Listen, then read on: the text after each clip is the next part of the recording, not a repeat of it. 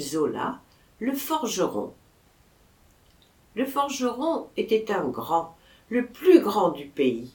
Les épaules noueuses, la face et les bras noirs des flammes de la forge et de la poussière de fer des marteaux.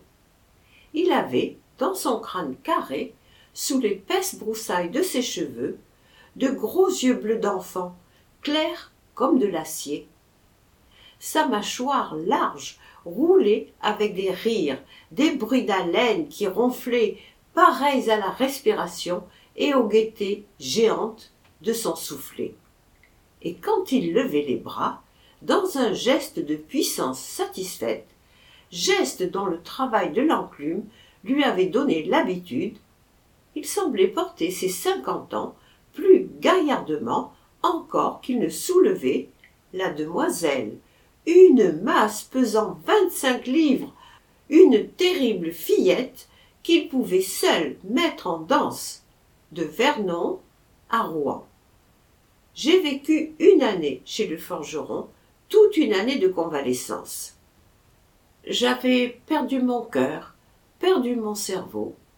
J'étais parti, allant devant moi, me cherchant, cherchant un coin de paix et de travail, où je puisse retrouver ma virilité. C'est ainsi qu'un soir, sur la route, après avoir dépassé le village, j'ai aperçu la forge, isolée, toute flambante, plantée de travers à la croix des quatre chemins. La lueur était telle que la porte charretière, grande ouverte, incendiait le carrefour et que les peupliers, rangés en face, le long du ruisseau, fumaient comme des torches. Au loin, au milieu de la douceur du crépuscule, la cadence des marteaux sonnait à une demi-lieue semblable au galop de plus en plus rapproché de quelque régiment de fer.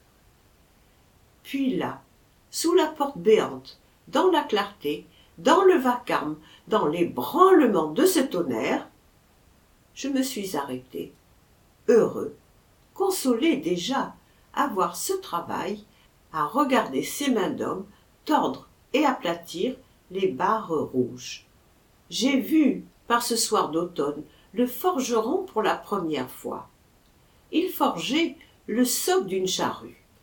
La chemise ouverte montrant sa rude poitrine où les côtes, à chaque souffle, marquaient leur carcasse de métal éprouvé, il se renversait, prenait un élan, abattait le marteau et cela sans un arrêt, avec un balancement souple et continu du corps, avec une poussée implacable des muscles.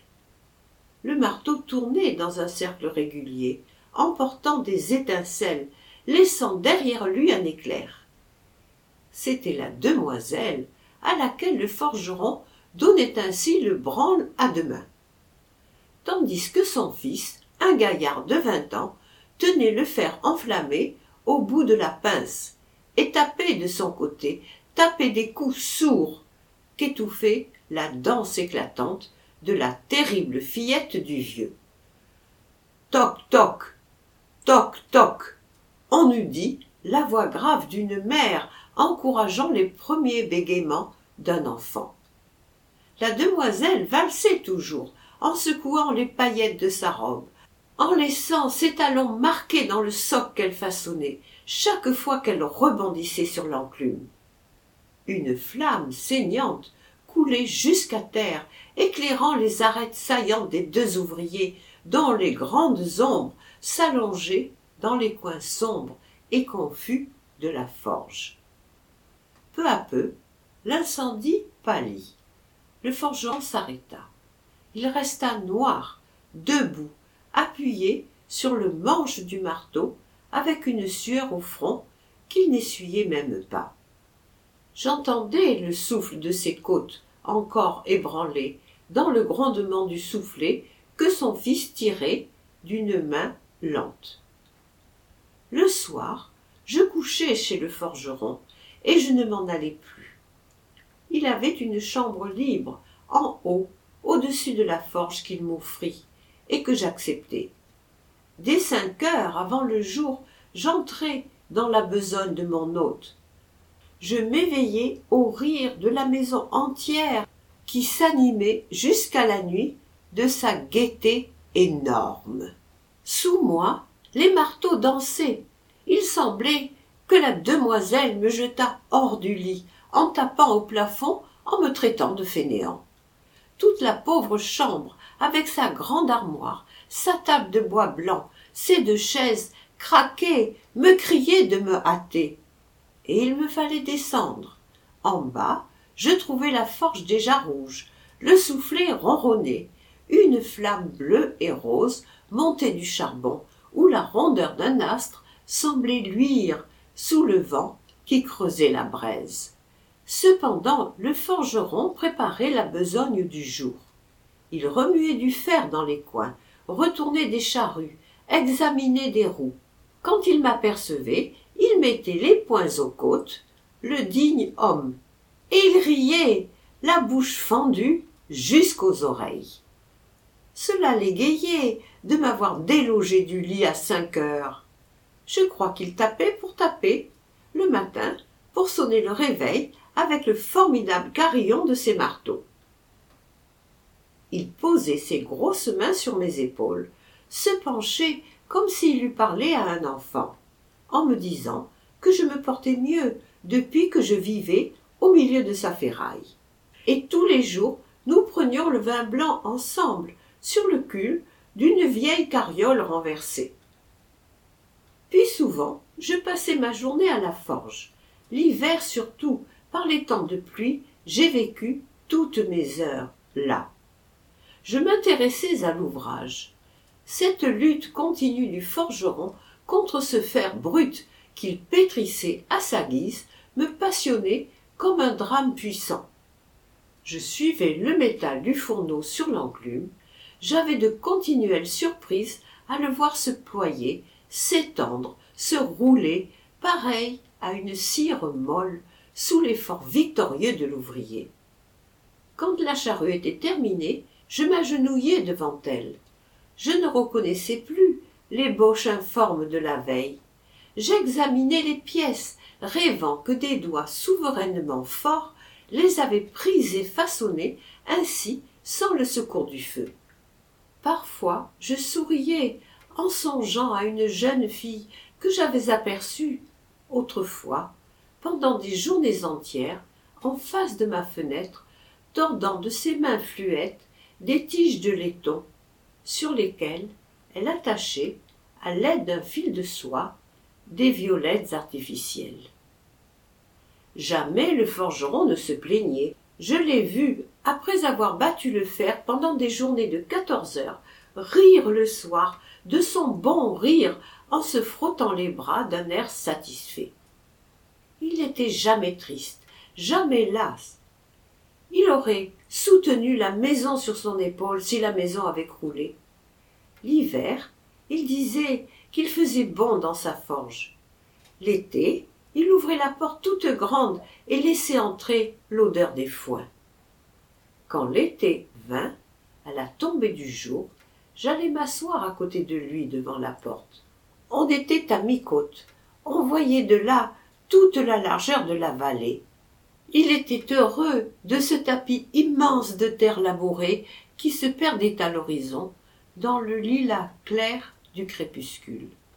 Et le forgeron plaisantait souvent. Il disait que toutes ces terres lui appartenaient que la forge depuis plus de deux cents ans fournissait des charrues à tout le pays.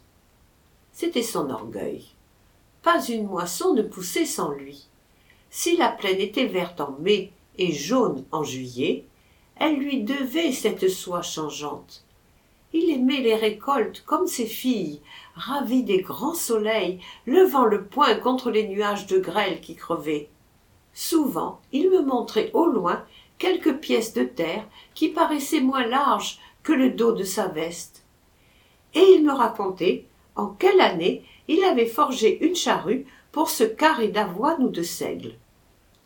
À l'époque du labour il lâchait parfois ses marteaux il venait au bord de la route la main sur les yeux il regardait il regardait la famille nombreuse de ces charrues mordre le sol tracer leurs sillons en face à gauche à droite la vallée en était toute pleine. On eût dit à voir les attelages filer lentement des régiments en marche. Les socs des charrues luisaient au soleil avec des reflets d'argent.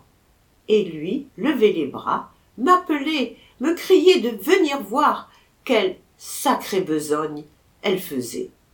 Toute cette ferraille retentissante qui sonnait au-dessous de moi me mettait du fer dans le sang. Cela me valait mieux que les drogues des pharmacies. J'étais accoutumé à ce vacarme. J'avais besoin de cette musique des marteaux sur l'enclume pour m'entendre vivre. Dans ma chambre, tout animé par les ronflements du soufflet, j'avais retrouvé ma pauvre tête. Toc, toc, toc, toc. C'était là comme le balancier joyeux qui réglait mes heures de travail. Au plus fort de l'ouvrage, lorsque le forgeron se fâchait, que j'entendais le fer rouge craquer sous les bancs des marteaux endiablés, j'avais une fièvre de géant dans les poignets. J'aurais voulu aplatir le monde d'un coup de ma plume. Puis quand la forge se taisait, tout faisait silence dans mon crâne. Je descendais, et j'avais honte de ma besogne, à voir tout ce métal vaincu et fumant encore. Ah. Que je l'ai vu superbe parfois, le forgeron, pendant les chaudes après-midi. Il était nu jusqu'à la ceinture, les muscles saillants et tendus, semblables à une de ces grandes figures de Michel-Ange qui se redressent dans un suprême effort.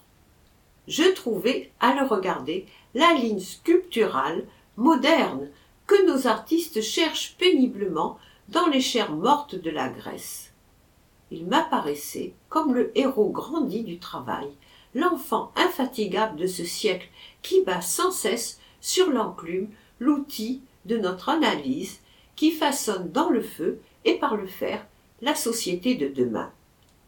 Lui jouait avec ses marteaux. Quand il voulait rire, il prenait la demoiselle et à toute volée il tapait. Alors il faisait le tonnerre chez lui dans le halètement rose du fourneau je croyais entendre le soupir du peuple à l'ouvrage c'est là dans la forge au milieu des charrues que j'ai guéri à jamais mon mal de paresse et de doute de la nouvelle d'Émile Zola le forgeron